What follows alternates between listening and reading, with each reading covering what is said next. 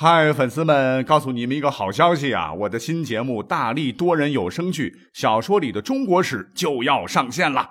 想要了解新节目或者跟我互动聊天，赶快来加入 VIP 粉丝群，入群二维码就在本期节目的声音简介中。你也可以添加我的小号，拼音大历史加幺零幺 D A L I S H I 幺零幺，然后拉您入群，我在那儿等你。管他正史野史。这里只有大历史，大力讲的历史正在播出。欢迎收听本期节目。今天我们来讲一期有关于《三国演义》的故事。那当时啊，中央电视台在热播呃老版的《三国演义》那会儿，我正在上小学了啊。武戏说实话真的很烂啊，文戏演员们演的倒是蛮好的。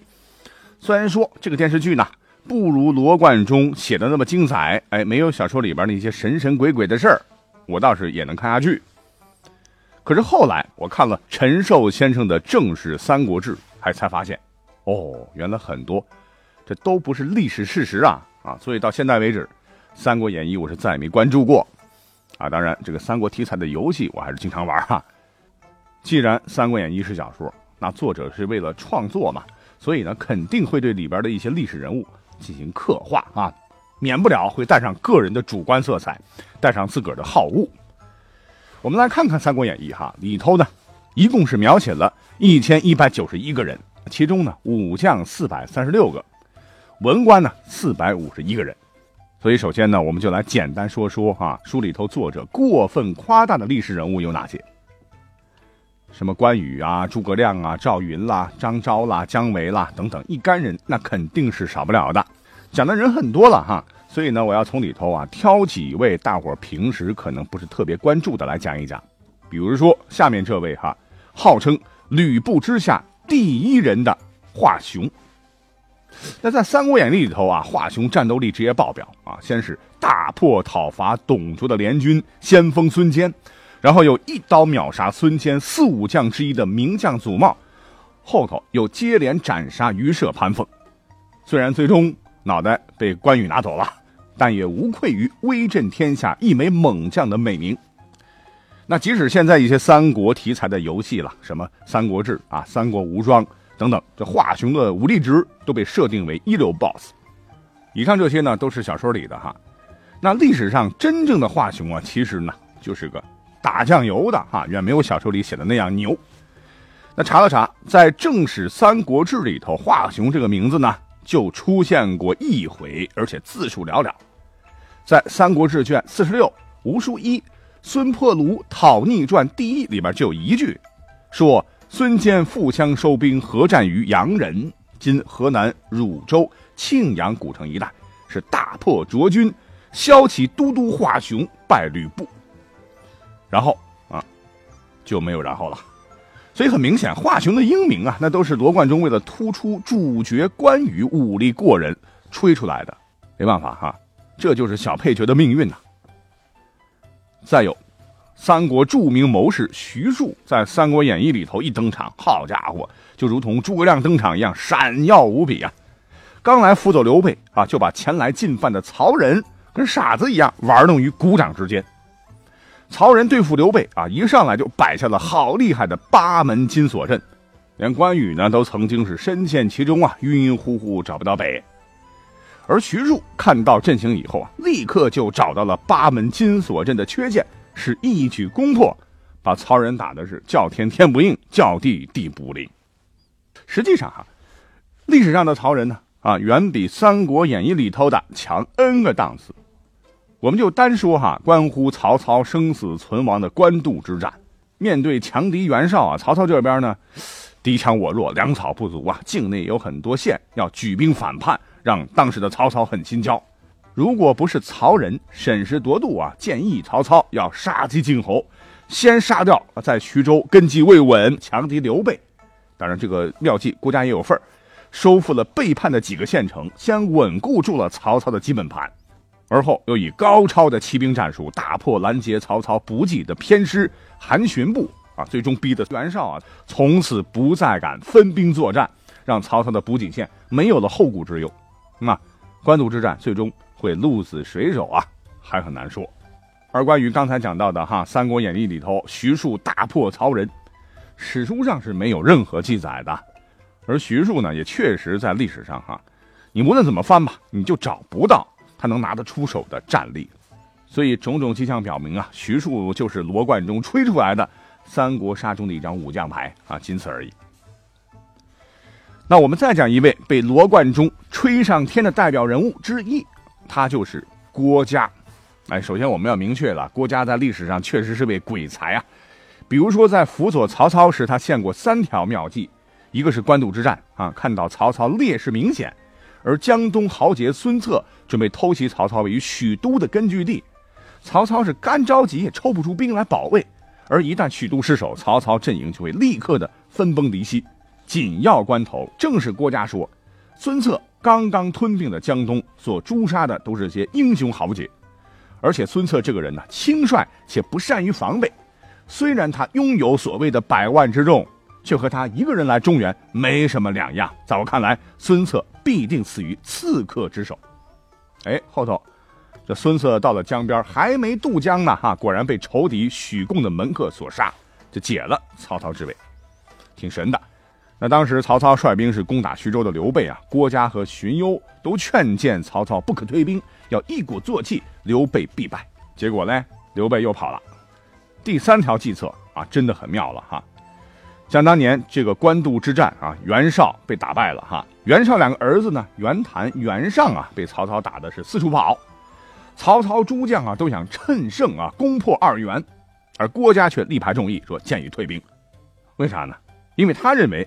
袁谭、袁尚，别看是俩兄弟，但是素来互不相服啊，又有各自支持的谋臣后头瞎掺和，所以啊，咱们啊不要动一兵一卒啊，静待其变而后击之，一举可定也。后头这俩兄弟果然干起来了哈，曹操没费多少力气就收拾了袁绍家族。那综上来看的话，郭嘉真的是很厉害的人物了哈。但是在《三国演义》里头，我们的罗贯中是张冠李戴啊，又给郭嘉添油加醋的编了什么？十胜十败之策，什么下邳城水计，什么一计定辽东，三大妙计，把郭嘉吹成了三国第一谋士，天下第一奇才。之后呢，还有什么郭嘉不死，孔明不出这样的说法，好像是孔明都比郭嘉差几等啊。而实际上呢，这三条妙计啊，历史上都是荀彧提出来的，和郭嘉一毛钱关系都没有。郭嘉确实在当时是很强。没错了，可是我们看到哈，被罗贯中过度贴金，这确实啊也是事实。好，挑出了三个《三国演义》里头啊名过其实的人物，那相对应的，我们再来说一说《三国演义》啊被罗贯中遗忘或者忽视的几位三国人物啊，挑几位大家不太熟悉的哈，比如说小说里头啊被写成饭桶，打仗回回输啊，心胸还很狭隘，被诸葛亮哈一封信。活活气死的曹真，其实，在历史上，真实的曹真绝对是一代名将。根据史书《魏略》记载啊，曹真原来姓秦呐，他的父亲为了保护曹操被袁术所杀，曹操可怜曹真年幼丧父，就把曹真呢当自己儿子一样对待，让他和曹丕住在一起。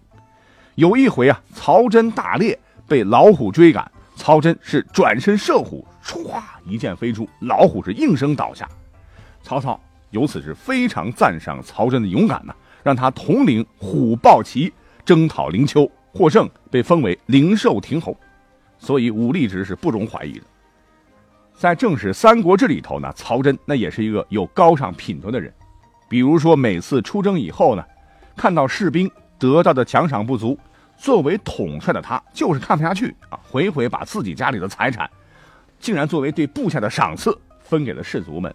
所以，他手下的士卒都特别愿意为他出生入死，而他的军事统帅，呃，客观来讲，历史上也绝对不在司马懿和诸葛亮之下。曹真呢，在和三国里头这个妖人一样的诸葛亮，其实历史上有数次交战，一点都不处于下风。啊，就说诸葛亮第一次出兵北伐，搞闪电战啊，打的刚开始准备不足的魏国是丢盔卸甲，南安、天水、安定三郡被诸葛亮拿下。当时的魏帝啊，立即派出杀手锏曹真统帅大军，守梅城（今天的宝鸡境内），派张合攻街亭。那曹真在击鼓这个地方打败了《三国演义》里头的常胜将军赵云和邓芝统帅的偏师，张合是占领了街亭，诸葛亮被迫撤军。还有一个事例啊，刚才讲到了安定郡，就是今天甘肃泾川北这个地方啊，被诸葛亮前期不是拿下了吗？而负责守城的人呢，叫杨条，是据城不降。魏军是团团围住啊，打了好几次是攻不下来。可是。曹真来了之后，杨条就对众人说：“大将军自来，吾愿早降耳。”于是呢，就自个儿把自个儿绑了啊，出城投降了。安定郡、天水郡、南安郡又重新回到了魏国的版图之内，没有费一兵一卒，就让敌将听到自己的名声而真心归降。可以说，曹真在当时啊，这名声还是棒棒的哈。后来诸葛亮是二伐中原，曹真呢？精准的预料到诸葛亮二伐中原必攻陈仓啊，就极力推荐了一个人叫郝昭来守城。话说这郝昭真不是盖的，专克诸葛亮啊！诸葛亮打来打去，真的是攻不下陈仓啊，于是被迫退兵。所以简言之啊，曹操历史上他不是没头脑的饭桶，恰恰相反，而是一位值得尊敬的军事统帅。所以在今天的节目当中呢，也算给了老人家我们来评个反。那第二个被《三国演义》呃掩盖的英雄人物，我觉得应该讲讲谁呢？讲讲司马德操。司马德操是谁呢？他就是《三国演义》里头的司马徽呀。德操是他的字啊。历史上东汉末年的名士，精通道学、奇门兵法经学，有“水镜先生”之称。他老人家呢，也是后来哈魏国权臣司马懿的叔父。其实真实的司马德操。绝对和三国这个历史时期有着千丝万缕的关系，但是呢，我们的《三国演义》里头啊，他被简而化之了。其实这个人非常了不起啊，因为我们的卧龙诸葛亮、凤雏庞统都当过他的学生，而开头讲的徐庶也是他的得意门生啊。我们就拿《三国演义》里头的大主角之一的诸葛亮，你说投在他门下，可以在一定程度上说啊，司马德操的才智。有超过诸葛亮的这种可能性！换言之，如果当年司马德操没有给刘备间接的引荐诸葛亮和庞统，而是他自己来辅佐刘备的话，那么或许三国的历史可能会重写，那也说不定啊。而更重要的是，我认为在乱世当中，几句话就能点出乾坤，那必是高人呐。而这样的高人，在时势造英雄的时代，在世人大多追逐功名、各奔其主的时代，在历史上却甘愿当个旁观者。只愿意呼吸新鲜空气，吃些粗茶淡饭而隐居山野。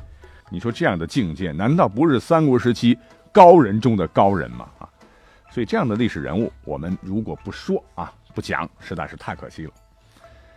好，下面要说到的这位在《三国演义》里头的角色定位非常的中庸啊，是个不大不小、难说好坏的人物。他呢就是陆逊，在小说里头呢，他的谋略。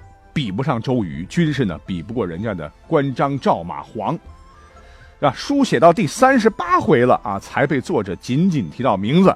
好不容易后头终于熬到正式登场了吧？为吕谋出谋骗关羽收复荆州后，在夷陵之战中又火烧刘备连营啊，啊，是先后直接把关羽和刘备搞死了，间接把张飞搞死了。所以大家一提到陆逊，这《三国演义》的读者就对他的印象啊非常非常不好。但是呢，小说只是小说了。各位可以看看陈寿在《三国志·吴书》里头，名字很大的什么周瑜啦、鲁肃啦、吕蒙啦，作者呢就是草草做了个合传，而单令对他呢是不惜笔墨、浓墨重彩的做了个单传，字数还很多呀，足以见得在历史上的陆逊绝对不简单。哎，不仅不简单呢，客观的说，陆逊还是三国时期少有的文能安邦、武可定国的全才。时间关系，我们就拿陆逊大破刘备的夷陵之战来讲啊。这个夷陵我是去过的哈，那个山楂树的故事就是发生在夷陵。比起当年周瑜联合刘备大破曹操的赤壁之战呢，其实东吴当时获胜的难度非常大。